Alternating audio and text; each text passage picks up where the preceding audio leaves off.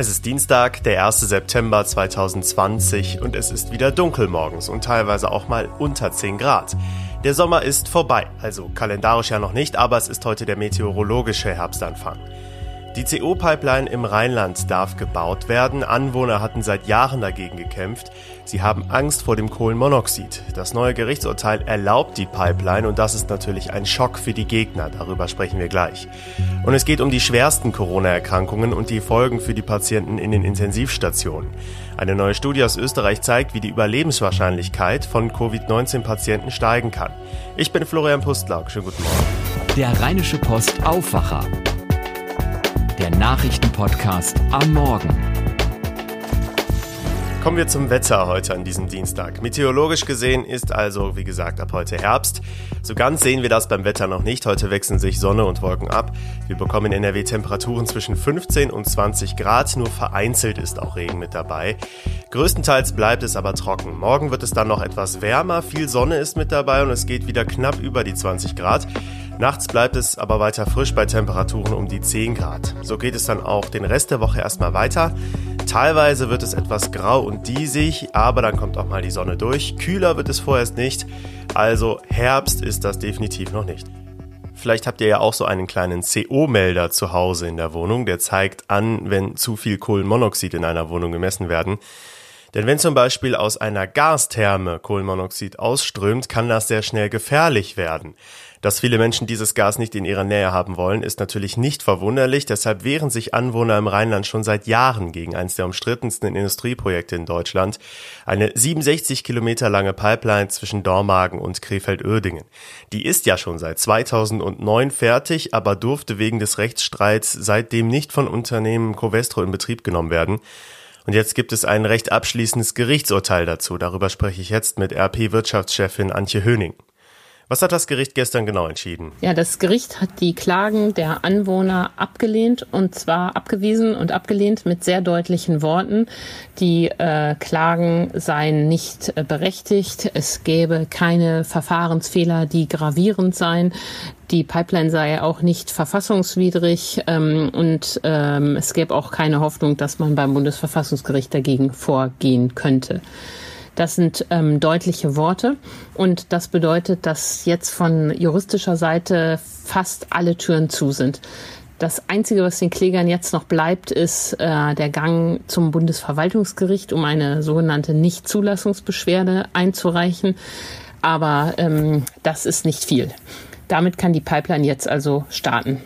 Was hat die Anwohner an diesem Projekt gestört überhaupt? Naja, die Pipeline soll Kohlenmonoxid transportieren, ein Gas, das nicht nur hochgiftig ist, sondern dummerweise auch noch geruchslos und farblos. Und die Sorge ist, dass wenn Bagger oder Trecker bei Bauarbeiten oder Feldarbeiten die Erde aufreißen, an die Pipeline kommen, diese beschädigen, dass das Gas ausläuft, ähm, dass es ein Leck gibt, aber äh, es nicht bemerkt wird, weil ähm, das Gas eben geruchslos und farblos ist. Und diese große Sorge umtreibt die Anwohner dass natürlich auch Grundstücke, unter denen so eine Pipeline verläuft, nicht mehr so viel wert sind wie ein Grundstück ohne Pipeline, spielt sicher auch eine Rolle. Und wie muss man sich so eine Pipeline jetzt vorstellen? Ja, es ist ein dickes äh, Stahlrohr, ähm, was da zwischen den beiden Chemiewerken herläuft. Ähm, und äh, von in Dormagen wird das Gas eingespeist und in Krefeld-Uerdingen kommt es raus und wird dort als Vorprodukt für die Herstellung von Kunststoffen benutzt. Äh, der Witz ist so ein bisschen, dass diese beiden Städte ja auf der linken Rheinseite liegen, diese Röhre aber auf der rechten Rheinseite verlegt wird. Das heißt, für dieses Projekt wird auch noch zweimal der Rhein unterquert. Nur, was man auch nicht vergessen darf, NRW ist ein Chemiestandort und wenn den Leuten bewusst wäre, wie viel Pipelines kreuz und quer durch das Land verlaufen, von denen die gar nichts wissen, weil das nämlich schon sehr lange her ist, dass sie gebaut worden sind, wäre ähm, die Aufregung vielleicht weniger groß. Aber es ist schon ein Riesenpolitikum zumal sich da auch die Justiz und die Politik nicht mit rumbekleckert hat in den vergangenen 13 Jahren. Da wundert man sich ja schon, dass die Justiz jetzt so klare Worte findet und vorher 13 Jahre lang gestritten wird. Ja, man wundert sich über vieles. Zum Beispiel äh, gab es ja ein Gesetz, das der Landtag NRW mit großer Mehrheit beschlossen hat, in dem ähm, die Grundlage für die Enteignung der Anwohner geschaffen wurde. Ob den Abgeordneten damals gar nicht klar war, was sie da beschließen, oder ob erst äh, sie gemerkt haben, dass es da ein Problem gibt, als es es so viel Gegenwind war, weiß ich nicht. Heute jedenfalls sind Politiker aller Parteien gegen diese Pipeline und unterstützen ja die Kläger sogar finanziell in ihrem Marsch durch die Instanzen. Auf der anderen Seite hat aber auch das Oberverwaltungsgericht Münster keine rühmliche Rolle gespielt. Vor einigen Jahren haben dieselben Richter ähm, die Pipeline noch für ähm, verfassungswidrig gehalten oder ähm, Bedenken in der Richtung geäußert und das Ganze nach Karlsruhe wie eine heiße Kartoffel geschoben. So ein bisschen nach dem Motto, sollen die doch die Drecksarbeit machen und das Projekt stoppen. Hat Karlsruhe aber nicht. Die Richter dort haben dann gesagt, nix da. Das ist alles mit dem Allgemeinwohl zu vereinbaren. Entscheidet eh jetzt mal schön, ob das ordentlich geplant worden ist oder nicht. Und so musste dieselbe Gericht nun also in Münster erklären, hm, anders als vor vier Jahren gesagt, finden wir die Pipeline ist doch okay und mit der Verfassung vereinbar. Das ist natürlich auch eine rechte Posse. Und sowas kann sich ein Industrieland wie Deutschland eigentlich nicht leisten. Man kann ja gegen solche Projekte sein, aber wer A sagt, muss auch B sagen. Und wenn die Politik sowas beschließt, dann müssen die Unternehmen auch Planungssicherheit haben, dass es kommt. Und eine Justiz darf da auch nicht so rumeiern, wie es das Oberverwaltungsgericht jetzt getan hat. Die Menschen vor Ort sind natürlich entsetzt. Gibt es denn Anzeichen, dass das Unternehmen Covestro jetzt auch auf die Bürger zugeht? Nee, ich glaube, am Ende des Tages wird der, äh, die Ironie der Geschichte sein, ähm, dass Covestro zwar auf ganzer Linie Recht bekommen hat ähm, und äh, dass dieses juristische letzte Hintertürchen auch den Klägern nichts bringt. Aber ich bin noch nicht überzeugt davon, ob durch diese Pipeline jemals Gas fließen wird. Denn Covestro selber hat jetzt erklärt, man müsse ja ähm, noch eine zweite Schutzmatte ausbringen. Das sei ja jetzt lange vereinbart. Das müsse jetzt geschehen und man bräuchte noch Genehmigungen da im Detail. Und das, so hatte ein Sprecher schon zu Beginn der Verhandlungen gesagt, würde doch noch Jahre dauern. Also, auch wenn die Kläger und Anwohner heute ähm, auf ganzer Linie verloren haben, bis da das erste ähm, Molekül durch diese Pipeline ähm, rutscht, wird es noch Jahre dauern, wenn nicht Covestro bis dahin gänzlich Lust an der Produktion, für die es diesen Rohstoff braucht, verloren hat. Vielen Dank, Antje Höning. Schönen Tag. Gerne. Jetzt kommen wir zu den besonders schweren Verlaufen von Covid-19 und die enden ja nicht selten auf der Intensivstation. Statistisch gesehen liegt die Überlebenschance dann ungefähr bei 50-50. Das muss aber nicht so sein, wie eine Studie aus Österreich jetzt zeigt. Fragen dazu habe ich jetzt an Jörg Isringhaus aus dem NRW-Ressort der Rheinischen Post. Herzlich willkommen im Podcast. Hallo. Was ist denn erstmal die Kernaussage dieser Studie? Es ist äh, vielleicht nicht die Kernaussage, aber es ist ein Teil der Aussage, ähm, dass halt ein äh, geringerer Teil der Patienten in Österreich, genauer gesagt in Tirol, wo diese Studie gemacht wurde, nach der Beatmung gestorben ist. Und zwar äh, ist es in, genauer in Zahlen gesagt, äh, 22 Prozent der Patienten in Österreich, wie gesagt, die Studie bezieht sich auf Tirol, sind äh, nach der Beatmung gestorben. In Deutschland liegt diese, liegt diese Zahl bei 53 Prozent. Also es ist ein erheblicher Unterschied äh, in der Behandlung oder in dem Behandlungsergebnis dieser schwerkranken Patienten. Was machen die Tiroler denn anders? Ich habe mit einem leitenden Intensivmediziner dort gesprochen, ein Professor, und der sagt, es liegt nicht an der medizinischen Behandlung in erster Linie, die ist sehr ähnlich äh, oder vergleichbar mit der deutschen, ähm, sondern an strukturellen Problemen. Er sagt, die personellen Bedingungen auf deutschen Intensivstationen sind deutlich schlechter als in Tirol, nämlich äh, das Verhältnis von Pflegekräften zu Patienten. In Österreich äh, wird darauf geachtet, dass dieses Verhältnis äh, 1 zu 1,5 möglichst nicht überschreitet.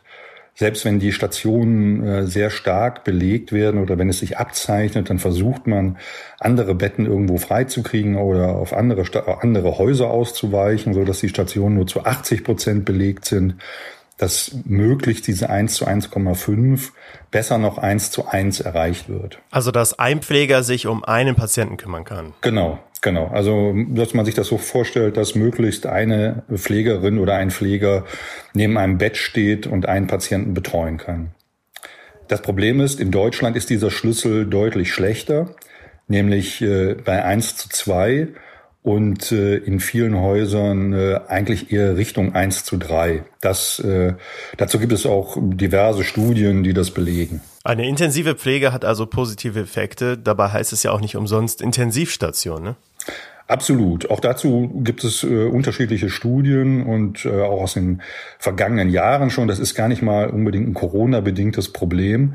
Ähm, das, diese Studien kommen immer zu diesem Ergebnis, dass Personalschlüssel und Sterblichkeit relativ eng miteinander verknüpft werden. Also äh, je weniger Patienten von einer Kraft versorgt werden müssen, desto niedriger ist am Ende auch die Sterberate. Es ist also offenbar eines dieser Probleme, von denen wir schon vor Corona wussten, dass wir sie hätten lösen sollen. Und jetzt fällt es uns dann auf die Füße. Absolut, absolut. Also die Deutsche äh, Gesellschaft für Fachkrankenpflege beispielsweise, mit der ich auch gesprochen habe, die äh, ist da schon seit Jahren hinterher, äh, um diesen Schlüssel eben in, äh, in eine positive Richtung zu drehen. Denn äh, wir haben ja hier auch ein totales Missverhältnis, äh, was äh, Krankenpflegepersonal angeht. Also es werden es sind tausende Intensivstellen unbesetzt. Und ähm, das schlägt sich natürlich dann nieder auf das Arbeitsklima und das wiederum auch äh, einfach auf die, auf die Gesundheitslage der Patienten, auf die Versorgung. Gibt es denn schon politische Reaktionen auf diese Erkenntnisse? Äh, direkt nicht. Also der Politik ist dieses Problem natürlich bekannt. Ähm, eine Folge ist zum Beispiel, dass diese sogenannte äh, Personaluntergrenzenverordnung äh, im kommenden Jahr etwas angehoben wird. Das heißt also, der, der, das Ziel ist es, ab 2021, dass man so ein Verhältnis auf Intensivstationen von eins zu zwei erreicht ähm, und nachts eins zu drei. Ähm, das sind natürlich dann immer so Vorgaben, äh, die im, Prinzip ja jetzt auch schon etwas leicht abgeschwächter auch schon existiert haben, die aber schwer zu erreichen sind. Also man kann es eigentlich nur erreichen, indem man versucht, äh, den Beruf am Ende attraktiver zu machen. Also indem man mehr Menschen äh, dafür gewinnen kann, Intensivpflege, Fachkraft zu werden. Jörg Essringhaus, vielen Dank für die Einschätzung. Ja, Gerne. Und damit kommen wir zu den aktuellen Nachrichten aus Düsseldorf. Die hat Philipp Klees von Antenne Düsseldorf für euch. Guten Morgen. Ja, schönen guten Morgen, Florian. Wir haben eine erste Bilanz der Masken-Schwerpunktkontrollen der Rheinbahn vom Abend. Dann berichten wir über das Ende für den doch teilweise sehr umstrittenen Pop-up-Radweg am Rhein und auch über die Sorgen der DEG in dieser aktuellen Corona-Pandemie. Wer in Bussen und Bahnen keine Maske trägt, muss mit einem Bußgeld von 150 Euro rechnen. Am Abend hat die Rheinbahn zusammen mit dem Ordnungsamt und der Polizei nach Menschen Ausschau gehalten, die sich nicht an die Pflicht halten. An der Shadowstraße und am Wehrhahn wurden insgesamt 20 Anzeigen geschrieben. Insgesamt sei man mit dem Verhalten der Menschen in den Bussen, Bahnen und an den Haltestellen aber sehr zufrieden, so Rheinbahnsprecher Thomas Kötter. Also wir sind aktuell sind wir sehr, sehr zufrieden, ähm, was äh, die Disziplin unserer Fahrgäste angeht. Da möchten wir darauf hinweisen. Es geht uns ja nicht darum, Geld zu verdienen, sondern es geht einfach darum, darauf hinzuweisen, dass man sich an die Regeln hält, die in Bussen und Bahnen gelten. Aber die Disziplin der Fahrgäste, die ist ähm, sehr, sehr gut. Die Maskenpflicht gilt nicht nur in Bussen, Bahnen und Zügen, sondern auch in Bahnhöfen, an Bahnsteigen und an Haltestellen. Der in diesem Sommer heiß diskutierte und immer wieder von der Stadt nachgebesserte Pop-up-Radweg an der Sizilienallee ist wieder Geschichte. Er wird seit heute abgebaut. Dabei kann es für Autofahrer hin und wieder Verkehrsbehinderungen geben, da im laufenden Verkehr gearbeitet wird. Der temporäre Radweg war Mitte Juni aufgepoppt und hatte seitdem immer wieder für Diskussionen gesorgt. Die Stadt kann sich trotzdem vorstellen, einen dauerhaften Radweg auf der Sizilienallee zu bauen. Man stützt sich dabei auf die bisherigen Ergebnisse einer Umfrage, an der können wir uns noch bis Ende der Woche beteiligen. Bei der DEG hoffen die Verantwortlichen weiter darauf, dass die kommende Saison wie geplant am 13. November starten kann. Allerdings bräuchte die Liga dafür bald ein klares Signal aus der Politik, hat uns DEG-Geschäftsführer Stefan Adam gesagt. Ein Grund, die Mannschaften brauchen mindestens sechs Wochen Vorbereitungszeit. Sollte es grünes Licht geben, würde es so weitergehen. Wir werden auf jeden Fall die 50 Prozent Kapazität unterschreiten. Wir wissen, dass wir mit den, den Hilfen aus dem aktuellen Konjunkturpaket und mit noch weiteren Kostenreduzierungen in dem Best-Case-Szenario des aktuellen Hygienekonzepts eine Saison sehr wahrscheinlich darstellen können. Eine komplette Saison ohne Zuschauer wäre dagegen für die DEG und viele andere Teams der Liga ohne weitere finanzielle Hilfen von Bund und Ländern nicht zu stemmen, so Adam weiter. Die Antenne Düsseldorf Nachrichten nicht nur im Radio, sondern jederzeit auch online auf unserer Homepage antennedüsseldorf.de. Dank dir, Philipp Klees. Diese Themen werden heute außerdem noch wichtig. In NRW endet heute die Maskenpflicht im Unterricht. Die Entscheidung der Landesregierung ist umstritten. Schüler und Lehrer müssen auf dem gesamten Schulgelände weiter einen Mund-Nasenschutz tragen, im Unterricht an den festen Plätzen aber nicht. Die deutsche Wirtschaft könnte sich etwas erholt haben. Zumindest hat das Bundeswirtschaftsminister Peter Altmaier angedeutet. Er stellt heute eine neue Konjunkturprognose vor. Dabei geht es um die wirtschaftliche Entwicklung im gesamten Jahr während der Corona-Krise. Etwas stabiler könnte auch die Situation auf dem Arbeitsmarkt sein. Heute stellt die Bundesagentur für Arbeit außerdem die neuen Arbeitslosenzahlen für den Monat August vor. Eine Trendumkehr erwarten Experten aber noch nicht.